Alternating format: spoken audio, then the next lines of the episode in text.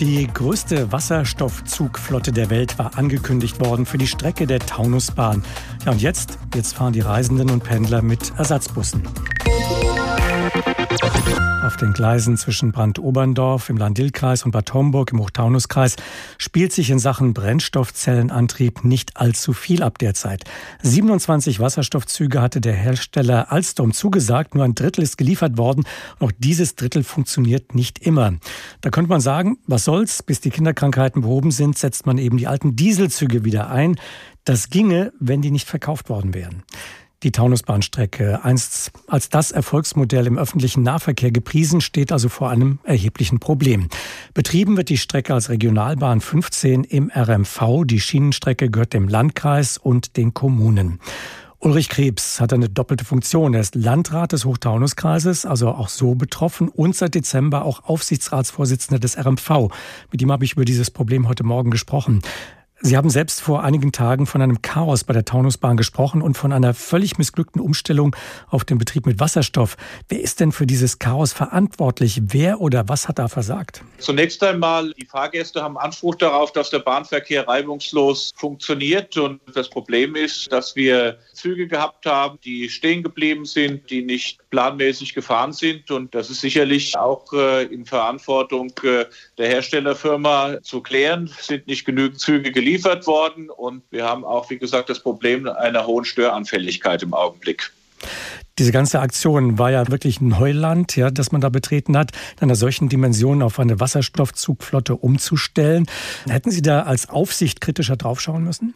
Ich denke, dass der RMV seine Hausaufgaben hier gemacht hat. Äh, es ist schon wichtig, dass eine große Firma dann auch die Zusagen entsprechend einhält. Was ich mir gewünscht hätte, wäre, dass man ausreichend äh, Ersatzfahrzeuge zur Verfügung gehabt hätte.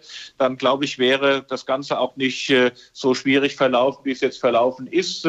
Ich habe kein Verständnis dafür, dass man die Fahrgäste als Versuchskaninchen hier nutzt. Das führt nicht zum Ziel. Das hätte besser gehen können.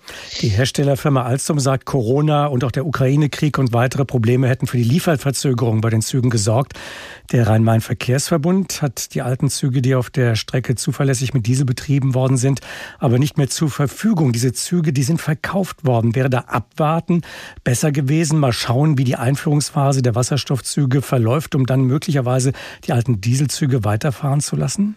Nein, wir haben auf der Strecke einen Betreiberwechsel gehabt. Bisher ist die Strecke betrieben worden von der Hessischen Landesbahn. Ein Teil dieses Zugmaterials war auch äh, abgeschrieben gewesen, war teilweise seit 1992 äh, auf der Strecke im Einsatz gewesen. Wichtiger wäre gewesen in der Tat, äh, dass es einen Plan B gegeben hätte. Es gibt ja auch über die Hessische Landesbahn hinaus auf dem Markt diese Züge, äh, die man hätte bereithalten können, die man jetzt mühsam beischafft. Das hat ja jetzt die letzten Tage ganz gut funktioniert, dass man Ersatzzüge beigeschafft hätte. Das, glaube ich, hätte früher geschehen müssen. Und selbstverständlich verfügt eine große Firma wie Alstom ja nicht nur über Wasserstoffzüge, sondern hätte auch andere Züge in der Hinterhand halten können oder mieten können, die man dann als Plan B hätte einsetzen können. Sie sagen, es hat einen Betreiberwechsel gegeben. Das heißt, der neue Betreiber wäre hier auch mit in der Verantwortung gewesen? Der neue Betreiber, das ist äh, Staat, hat sich sehr bemüht, das Ganze umzusetzen. Selbstverständlich äh, stehen da alle in der Verantwortung, das ist ganz klar. Aber dem Falle wenn man auch äh, das Thema Wasserstoff befördern will, glaube ich, wäre es gut gewesen, wenn auch Alstom das mitbedacht hätte.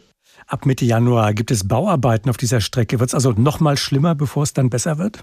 Schlimmer wird es auf keinen Fall. Wir werden einen durchgehenden Schienenersatzverkehr haben. Bauarbeiten sind nichts Ungewöhnliches. Ich weiß, dass das Fahrgästen Schwierigkeiten bereitet, aber wir kennen Bauarbeiten auch aus dem Frankfurter S-Bahn-Tunnel. Das ist nichts Schönes, aber es ist sichergestellt, dass ein durchgehender Schienenersatzverkehr vorhanden ist.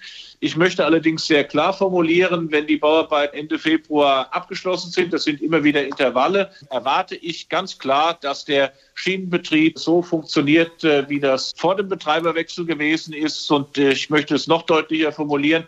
Den Fahrgast interessiert nicht, äh, ob der Zug mit Wasserstoff fährt oder mit Diesel.